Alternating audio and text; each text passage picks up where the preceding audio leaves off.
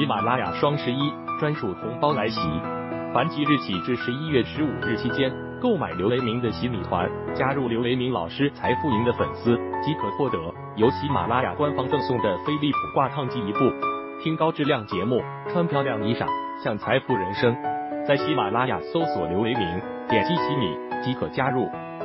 大家下午好啊！二零二一年十一月十二日十五点十八分啊，今天的国内市场的股市指数是涨跌互现啊，不过个股和行业板块呢是涨多跌少，整体的氛围还不错。那么今天这个表现非常好的板块呢，像我们所说的新三样啊，国防军工、这个种植业、种业啊，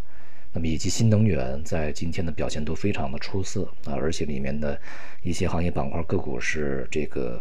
创出了近期的新高啊，并且处在一个拉升状态。这里面有一些这个细分板块，比如说这个虚拟电厂啊、智能电网啊，就是我们在之前所讲的，在新能新能源这个领域里面必不可少的一些这个具体的一些这个应用啊。它是为了这个使这个电力的传输啊、调配啊、分配啊啊进一步的均衡，然后减好减少损耗、提高效率啊，是这样的一个。呃，环节的一些新的一些科技设施啊，呃，那么另外呢，在这个月初啊，我们这个建议大家啊，埋伏进去的很有可能在这个月啊，这个迅速拉升、快速拉升的，呃，像这个超导啊、3D 打印和量子通信，在今天呢也是大幅上涨啊，呃，目前呢，如果在月初啊，这个埋伏进去的呢，现在当然是享受着一个被。后进者抬轿子的这样的一个这个感受啊，还是不错的。那么总体来讲呢，这个跷跷板效应啊，结构的分化还是比较明显。像今天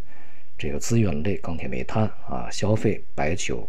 以及金融、地产啊，像银行、保险、券商和地产呢，都是回落的啊，调整的。那么整个的这个结构的分化啊，以及两边的一个磁场抵消的效应是比较。典型的啊，而对于未来而言呢，我们从配置上面继续啊坚持工农兵啊这样的一个大的导向，这个新三样啊以及这个新科技啊，这样比如说什么元宇宙啊，它所带动的啊一些这个科技板块的一些表现啊，我想呢会强于这个金融、地产、消费啊以及医药啊这些板块，这个策略和态度呢是不变的啊。那么今天呢，六中全会啊也结束，并且发布了公告啊。这里面呢，这个通过了中共中央啊关于党的百年奋斗重大成就和历史经验的决议啊。呃，这个题目呢还是相当的有分量啊。这里面有一个重大成就以及历史啊，这个历史啊，呃，历史性的这种决议呢。呃，在历史上呢，只有两次啊，一次是一九四五年，一次是一九八一年啊。一个是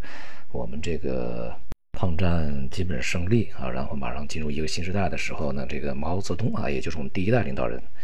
呃，那个时候的一些问题啊。那么第二个就是第二代领导人邓小平啊，改革开放，呃，对于历史问题以及未来的问题啊，一些这个内容啊，我们不不详述。那么这一次呢，也是一个历史性的决议啊。那么这三次吧。所以呢，从作用上，它和前面两两个决议可能呢是具备着同样的一个地位和作用啊。同时呢，从这个关键词上啊，也是强调继续改革开放啊，然后呢实现共同富裕，并且呢是科技的自强自立，这个也是比较突出。同时也是讲要高质量发展啊，这个注重发展和安全啊，并且呢加强国防建设。呃，这里面改革开放、共同富裕、科技自立、自强自立，这也是应应运呃这个呃应对目前啊中国所面临的一个现实问题和历史问题，呃一些这个具体的方向。那么它在这个决议吧啊，呃它有什么样的作用？它可能会带来一些什么影响？它里面的深刻含义是什么呢？我觉得啊有时间的话吧。呃，我们去另外啊，这个开个音频呢，去详细叙述。但总体来讲呢，这个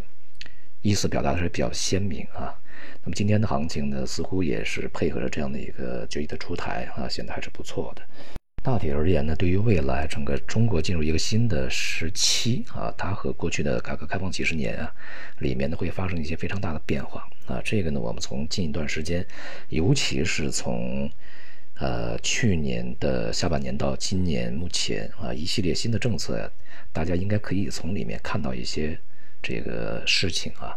呃，能够闻到一些这个味道啊，它和以往的几十年确实还是不太一样的啊。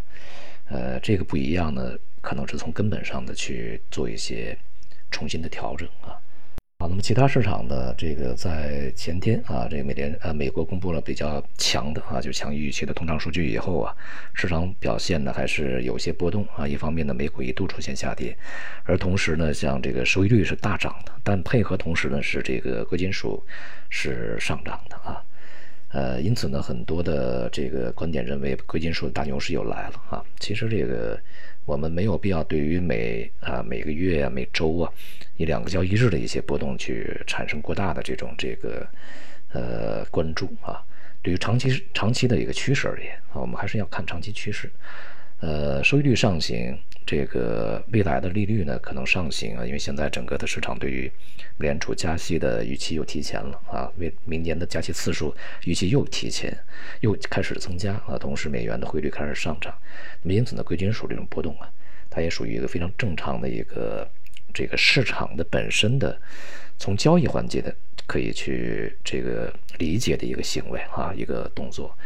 那么，所以没有必要啊，对于贵金属的未来的大牛市来临，再去产生什么样的一些期期望啊？目前看来呢，这个可能性是不大的啊。反而呢，就是在贵金属价格呃剧烈反弹的这样一个过程中，你是否去考虑在一个什么样的高点啊，去进行贵金属多头的了结，甚至是你去做一些中长期的空头部署啊？这样可能会更加合理一点啊。总之呢，这个无论是股市啊，还是商品市场，